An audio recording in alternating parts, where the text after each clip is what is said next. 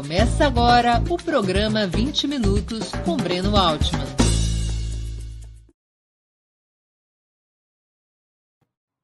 Bom dia. Hoje é 29 de março de 2022. Está começando mais uma edição do programa 20 Minutos Análise. O tema: Quem faz a cabeça de Putin?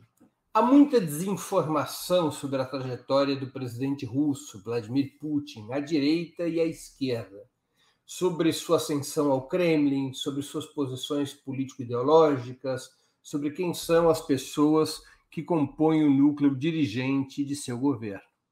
A maioria da imprensa ocidental, especialmente desde a irrupção do conflito ucraniano, trata de vinculá-lo tanto às tradições czaristas quanto ao passado soviético, para reforçar a imagem de um líder autoritário e até tirânico. Há também, nesses veículos de comunicação do Ocidente, uma versão mais sofisticada para desenhar o presidente russo, pintando-o como um nacionalista grão-russo vinculado à supremacia étnica eslava e ao sonho de uma grande Eurásia, supostamente influenciado por teóricos chauvinistas da geopolítica clássica. Esse bombardeio de informações também afeta setores de esquerda. Alguns compram o peixe vendido pelo Ocidente, outros não, mas desenham um Putin quase socialista, digamos, adaptado aos próprios desejos e sonhos de quem assim o enxerga. Afinal, quem é Vladimir Putin? Uma das formas de responder essa pergunta seria identificar os personagens que o acompanharam na sua vida política desde o princípio, nos anos 90. Esse será o propósito do programa de hoje: analisar, informar quem, com quem Putin caminhou nos últimos 25 anos até se transformar e se consolidar como líder da Rússia atual. Antes de começarmos, quero pedir um pouquinho de paciência para o nosso recado comercial. A Opera Mundi é sustentada principalmente pelo apoio de seus leitores e espectadores. A sua contribuição financeira é decisiva para a nossa manutenção e desenvolvimento. Há cinco formas possíveis de contribuição. A primeira delas, você pode se tornar assinante solidário de Opera Mundi em nosso site, com uma colaboração mensal permanente. Basta acessar o endereço operamundi.com.br barra apoio. Vou repetir, operamundi.com.br barra apoio. Segunda forma de contribuição, você pode se tornar membro pagante de nosso canal no YouTube. Agora mesmo, basta clicar na opção Seja Membro em nosso canal nessa plataforma e escolher um valor no cardápio de opções que oferecemos aos nossos espectadores. Terceira forma de contribuição. Durante a transmissão de nossos vídeos, você poderá contribuir com o Super Chat ou o Super Sticker. Normalmente, apenas as perguntas acompanhadas pelo Super Chat ou feitas por membros pagantes de nosso canal no YouTube são lidas e respondidas durante os nossos programas ao vivo quarta forma de contribuição. Se você estiver assistindo o programa depois da sua transmissão, nossos programas gravados, poderá contribuir com a ferramenta Valeu, valeu demais, estipulando um valor da sua vontade e possibilidade. Quinta forma de contribuição. A qualquer momento você poderá fazer um Pix para a conta de Opera Mundi, de qualquer valor que julgue adequado. Nossa chave nessa modalidade, nossa chave no Pix é apoie.operamundi.com.br. Vou repetir, apoie.operamundi.com.br. A nossa razão social é última instância editorial limitada. Além dessas cinco formas de colaboração, lembre-se sempre de dar like, de clicar no sininho e compartilhar nossos programas com os amigos e nos seus grupos. São ações que aumentam nossa audiência e engajamento, ampliando também nossa receita publicitária, tanto no site quanto no YouTube. Vamos ao trabalho. A carreira política de Vladimir Putin começa em 20 de agosto de 1991, quando ele renuncia ao cargo de tenente-coronel do Comitê de Segurança do Estado, o KGB ou KGB, na sigla em russo, o principal serviço de inteligência da União Soviética. Ele o faz, ele renuncia ao cargo de tenente-coronel do KGB, se colocando contra o golpe organizado para derrubar Mikhail Gorbachev naqueles dias, 20 e 21 de agosto. Participa do golpe contra Gorbachev o chefe, o então chefe do KGB. Mikhail Gorbachev era o presidente da União Soviética e secretário-geral do Partido Comunista. E o objetivo do golpe era deter a restauração capitalista em curso.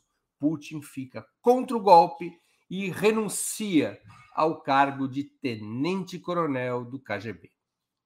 Putin era, naquele momento, um admirador de Boris Yeltsin, que viria a ser o primeiro presidente da Rússia independente pós-soviética a partir dos últimos dias de 1991.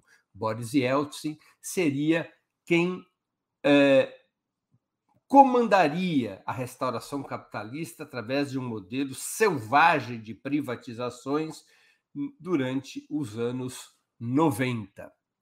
Desde maio de 1990, quando ainda não tinha renunciado ao seu posto no KGB, o futuro chefe do Kremlin, Putin, trabalhava como consultor de assuntos internacionais do prefeito de Leningrado, hoje São Petersburgo, cidade natal de Putin.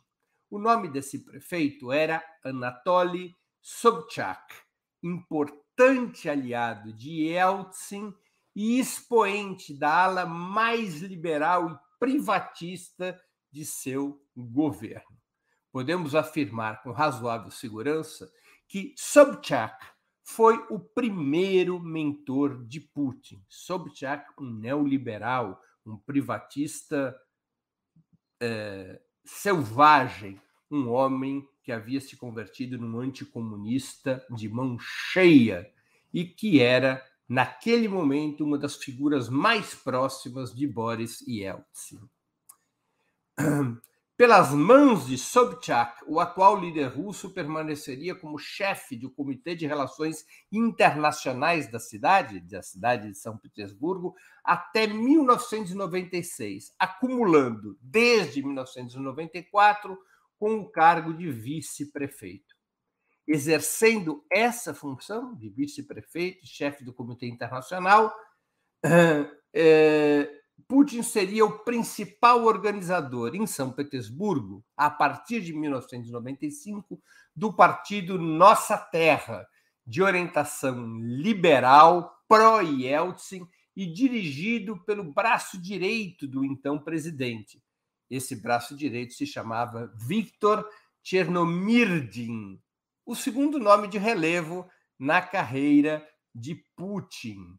Esse senhor Viktor Chernomyrdin, tinha sido ministro das indústrias de gás natural da União Soviética entre 1982 e 1989. Seu ministério depois se transformaria em uma companhia estatal, a Gazprom, maior empresa russa, que seria privatizada em 1991. Essa corporação gigantesca maior exportadora de gás natural do mundo, continuaria sob controle de Chernomyrdin e seus sócios, mesmo depois que Chernomyrdin foi nomeado primeiro-ministro por Yeltsin em 1992, cargo que ocuparia até 1998. Chernomyrdin seguiria comandando a Gazprom e desta empresa seria demitida pelo próprio Putin, já eleito presidente em 2000, quando o Estado retoma o controle acionário da empresa e Putin é, opera sua ruptura com os liberais.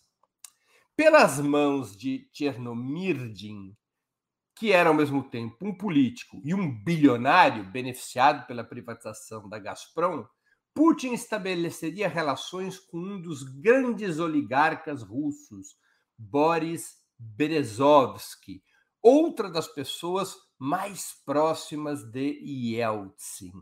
Será pelas mãos desse bilionário que Putin seria transferido para Moscou depois que Sobchak perde as eleições para a prefeitura de São Petersburgo em 1996.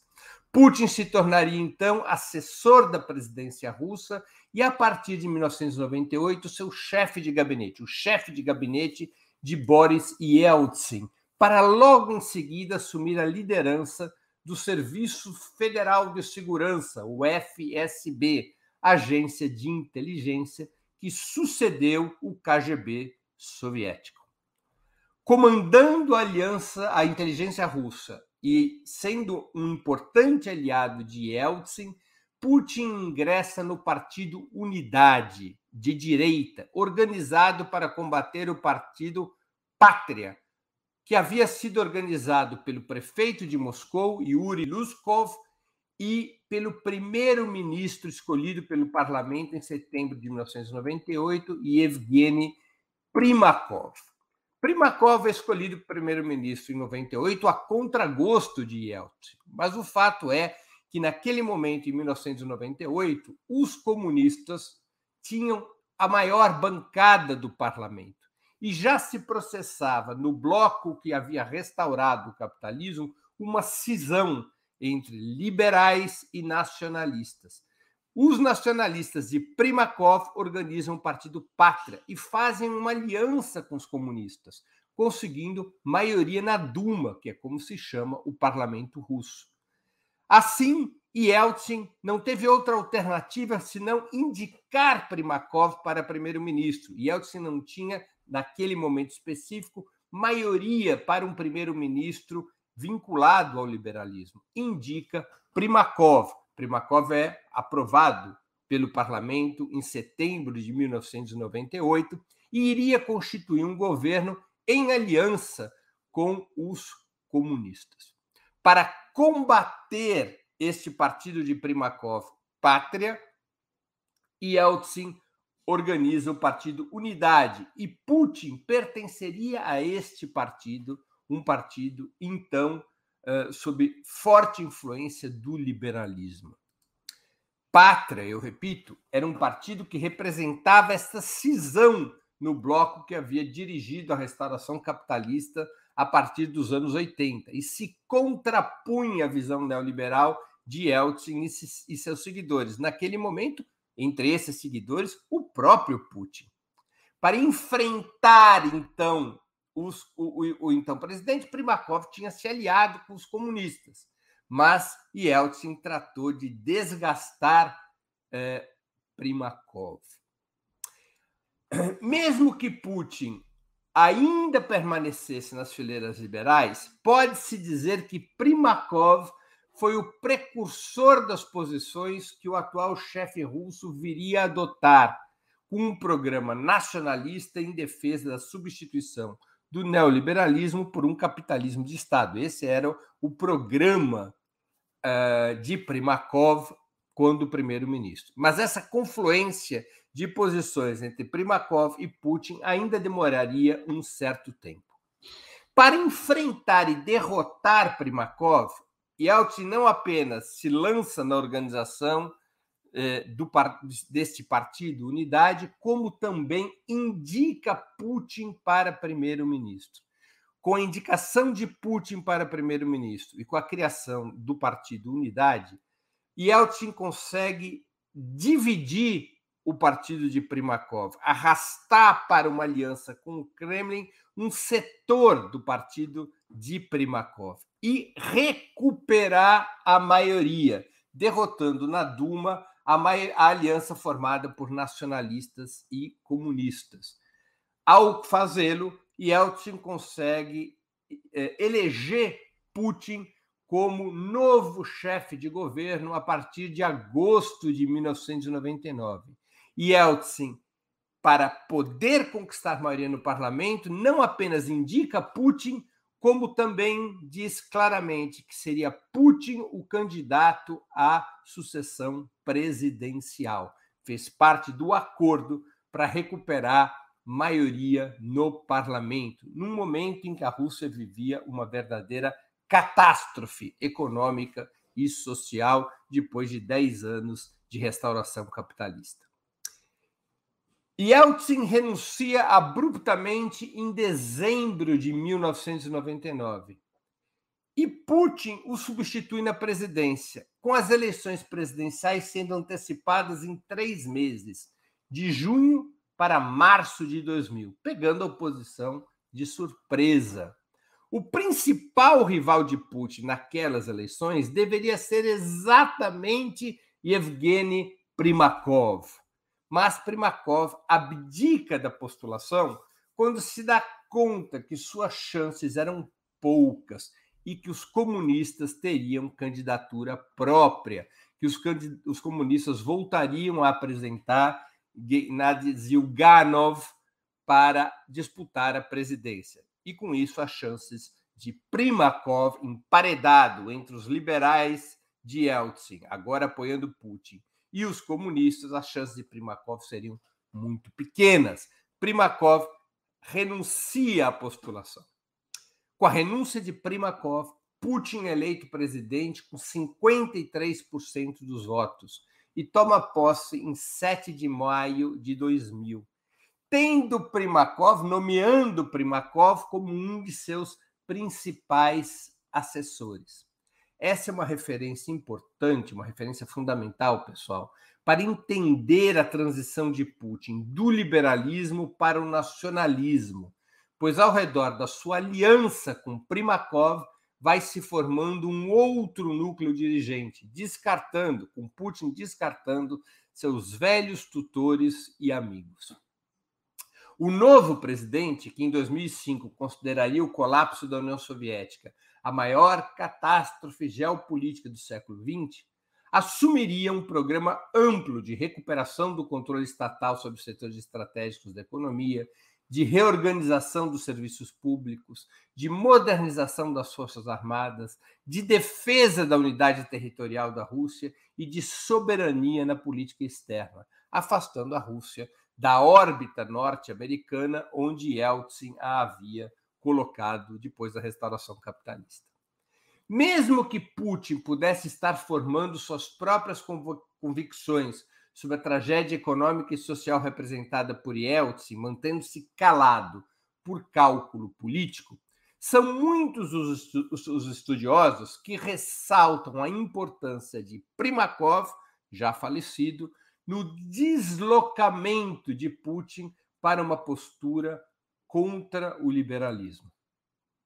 Putin não apenas se afastaria de seus antigos aliados, como a alguns deles perseguiria implacavelmente, tirando-lhes boa parte da fortuna e ameaçando-os ameaçando com a prisão, como foi o caso de Boris Berezovsky, entre outros. Vários dos antigos aliados de Putin são presos, segundo especulações da imprensa oposicionista, alguns desses antigos aliados teriam sido mesmo assassinados por ordem de Putin. O fato é que Putin arremete contra os oligarcas e políticos da era Yeltsin, responsabilizando-os pela catástrofe russa, mesmo que Putin tenha pertencido ao grupo da catástrofe por um bom tempo.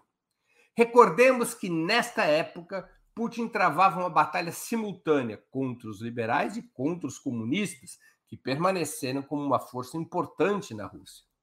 A regimentaria se esforçou para regimentar no bloco nacionalista, que enfrentava os liberais e enfrentava os comunistas, todas as forças que estivessem dispostas a apoiá-lo, incluindo frações que flertavam com teorias apoiadas na supremacia eslava, no hegemonismo euro euroasiático e na xenofobia grão-russa.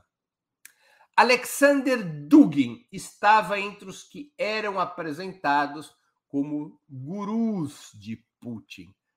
Esse personagem, cujos flertes com certas ideias fascistas são notórios, apresentava-se como o autor de uma chamada quarta teoria, em superação ao liberalismo, ao marxismo e ao fascismo. Sua formulação, a formulação de Dugin, é baseada na geopolítica clássica, reacionária, desenhada por Hatzel, Mackinder e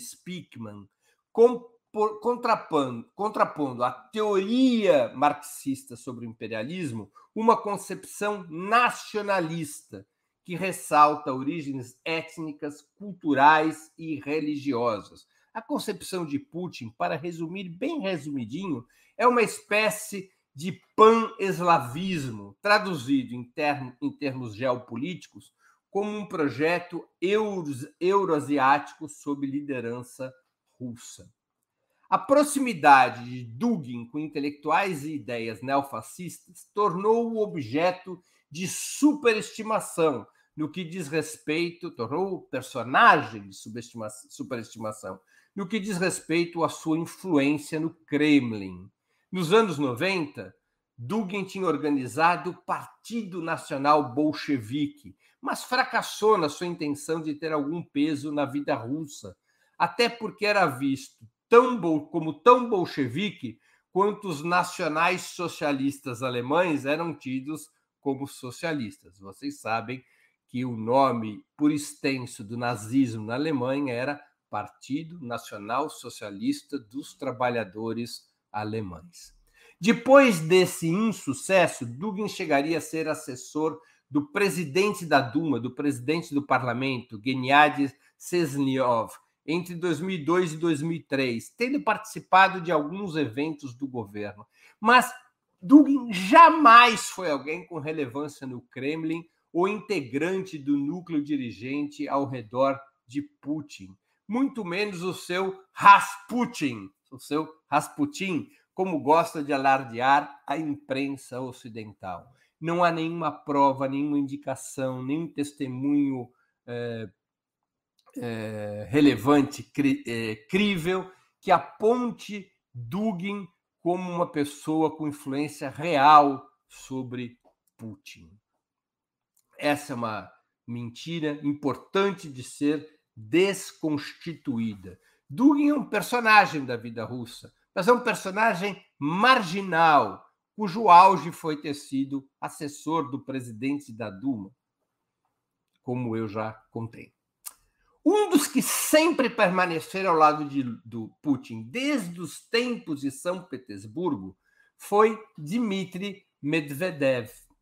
Muitos o têm como braço direito do presidente russo ao longo dos últimos 25 anos, embora suas posições sejam mais simpáticas ao liberalismo do que as de seu chefe. Medvedev, de toda maneira, cumpriu sempre funções estratégicas foi chefe da Gazprom depois da restatização, foi primeiro-ministro durante os dois primeiros governos Putin e presidente entre 2008 e 2012, quando o líder russo não pôde concorrer a um terceiro mandato. Medvedev voltou a ser primeiro-ministro entre 2013 e 2020. Perdeu força, porém, quando aparentemente quis moderar o crescente afastamento de Putin em relação ao Ocidente e sua aproximação com a China. Frente a essa tentativa de moderação de Medvedev, como eu já disse, mais simpático que Putin às ideias liberais, o presidente apresenta uma proposta, o presidente Putin apresenta uma proposta para reduzir os poderes do chefe de governo, para reduzir os poderes de primeiro-ministro. Diante desta proposta de Putin, Medvedev renuncia ao cargo e passa a ser vice-chefe do Conselho de Segurança da Federação Russa. O chefe, o presidente do Conselho de Segurança da Federação Russa, é o próprio Putin. Medvedev é o seu vice-chefe e voltou a ter um certo protagonismo recentemente em função do conflito com a Ucrânia. Muitas das discussões relativas à operação militar contra a Ucrânia passa pelo Conselho de Segurança da Federação Russa. O novo primeiro-ministro passou a ser Mikhail Mishustin, que por 10 anos tinha sido chefe da Receita Federal Russa, onde fez fama na luta contra a evasão fiscal dos mais ricos, especialmente os oligarcas. Muitas vezes, inclusive, Mishustin foi acusado de utilizar as cobranças tributárias como instrumento de luta política. Mishustin é um especialista nesse no sistema fiscal russo, é o seu grande reformador.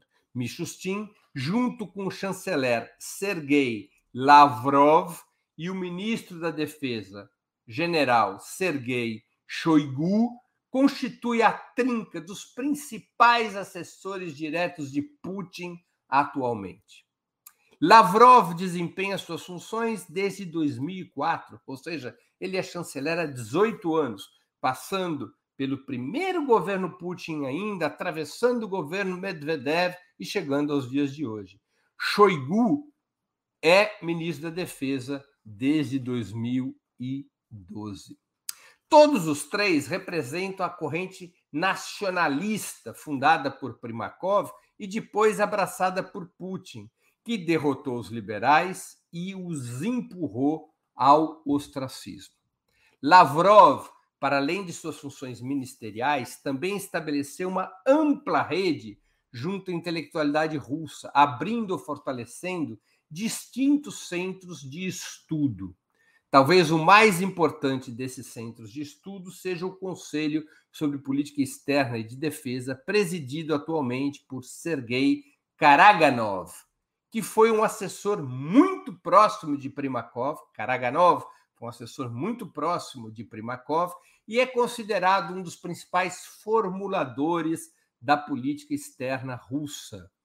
Aliás, é, existe na, na formulação russa a doutrina doutrina Karaganov, que diz respeito a como a Rússia deveria se comportar com os antigos países das ex-repúblicas soviéticas que possuem minorias russas relevantes. A doutrina Karaganov é, reivindica o direito da Rússia de atuar em proteção da, a, a essas minorias. Essa doutrina tem sua importância para que a Rússia, por exemplo, reconheça as repúblicas separatistas de Donetsk e Lugansk, no Donbas, no leste ucraniano, repúblicas essas que têm maioria russa. A doutrina Karaganov orienta uh, o governo Putin em relação a este tema.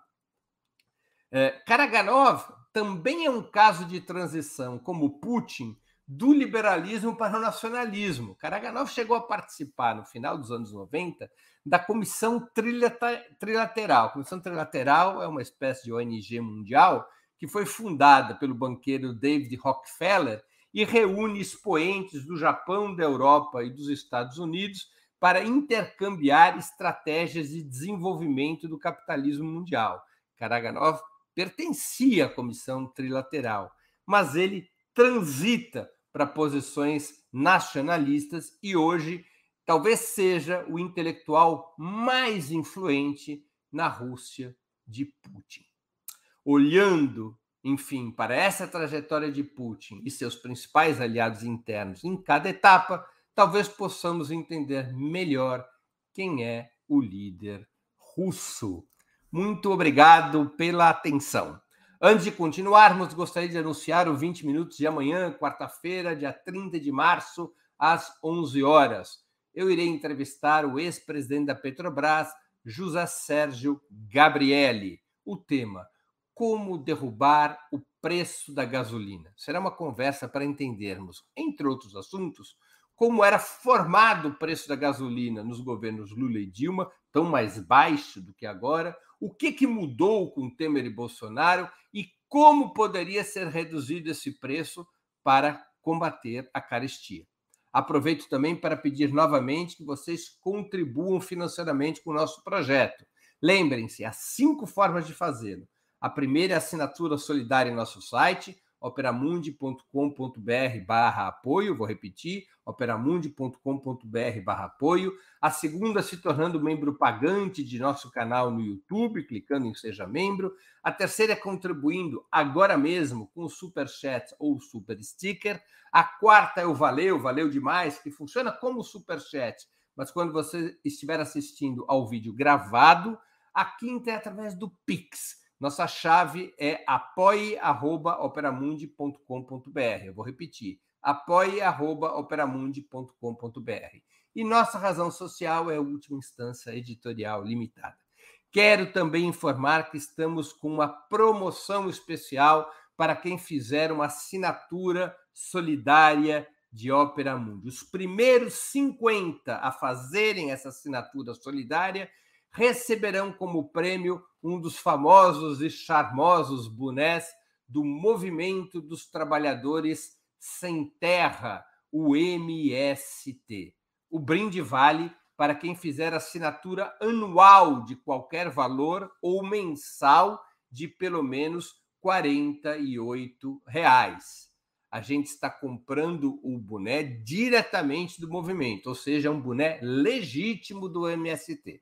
A assinatura solidária pode ser feita no endereço operamundi.com.br barra apoio. Vou repetir, operamundi.com.br barra apoio. Vamos às perguntas. É, a Lídice de Carvalho, que contribui com 5 euros no Superchat, agradeço, Lídice. Nos jornais austríacos, Putin é o vilão. Obrigado pelo valoroso trabalho de informação. Um bom dia a todos. Não foi uma pergunta, foi mais um comentário e eu agradeço eh, o comentário da Lídice. que mais nós temos aqui de comentários ou perguntas? Peço à produção que suba para mim. É... Há muitos comentários, mas não há perguntas. Que curioso isso, não? Tantos e tantos comentários, mas sem perguntas. Muito bem, se não há perguntas, nós hoje vamos fazer um 20 minutos que vai durar quase 20 minutos. Não havendo perguntas, das duas, uma, ou o programa satisfez a curiosidade de quem assistiu, ou o programa não estava lá grandes coisas. De toda maneira, um grande abraço a todos e a todas. Muito obrigado pela audiência. Para assistir novamente esse programa e a outras edições dos programas 20 Minutos, se inscreva no canal do Opera Mundi no YouTube. Curta e compartilhe nossos vídeos, deixe seus comentários. O jornalismo de Opera Mundi é mantido com o seu apoio. Faça uma assinatura solidária em www.operamundi.com.br. Com um pequeno valor mensal, você nos ajuda no desenvolvimento de um jornalismo independente e de qualidade. Obrigado pela audiência e até a próxima.